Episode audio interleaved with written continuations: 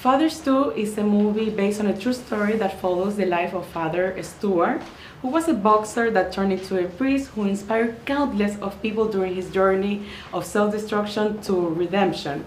I believe this story can impact millions of people. When you first heard about this story, did you somehow feel related with the story of Father Stuart in terms of the present, the past, and finding his purpose?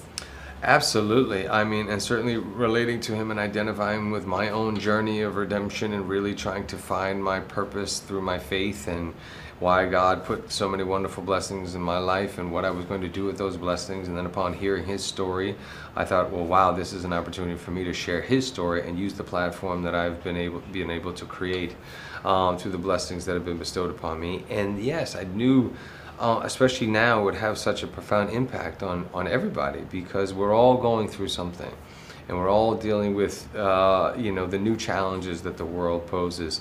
And you know we all need to be reminded of hope and faith and more importantly love and support. I think god saw something in you worth saving but it's up to you to decide what you've got to offer Father Stuart was a man that was really lost. His life was filled with ups and downs, struggles, challenges, but I believe these struggles, these challenges help him find his purpose and his calling. Mm -hmm. What can we learn about faith, hope, and not giving up?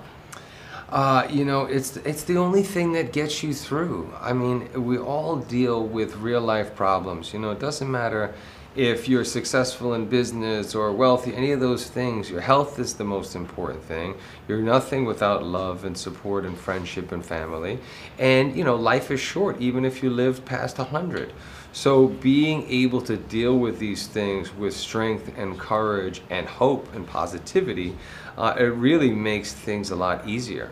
And to see Stu dealing with so much yet being so positive about it and, you know, um, his strength really, really was an inspiration to me. Your son is about to make a huge mistake. Well, I'm going to be a priest. For Halloween. And Father Stuart had a terrible car accident that I believe it was like a wake-up call. Do you think that sometimes life hits us really hard for us to have like an awakening or a major transformation in our life? Oh, absolutely, absolutely. But God also doesn't put anything in front of you that you can't handle. You know, really, it really just depends on how you respond right? Um, it's a great line and Mel talking about, you know, we see many a boxing match and it's not about a guy getting hit, it's about a guy who won't get up. And getting up and facing those challenges head on uh, with a positive attitude. And that, that is, uh, it's pretty hard to defeat somebody who has that kind of attitude.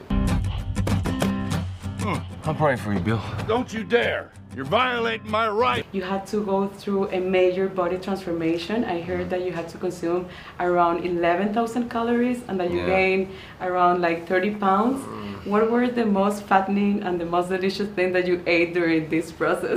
well, here's the problem. I didn't get, to, I tried to do it the healthy way, right? But there is no real healthy way to put on 30 pounds in five weeks.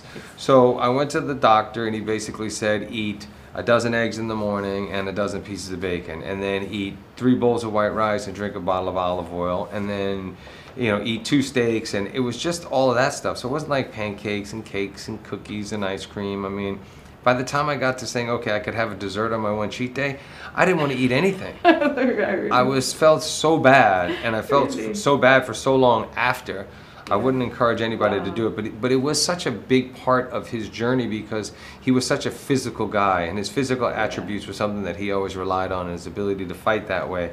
But when he started to lose that, and his body started to deteriorate, his spirituality really soared and grew. And so he wanted to really see that transformation, and then also him rising in a way that uh, that would really impact people.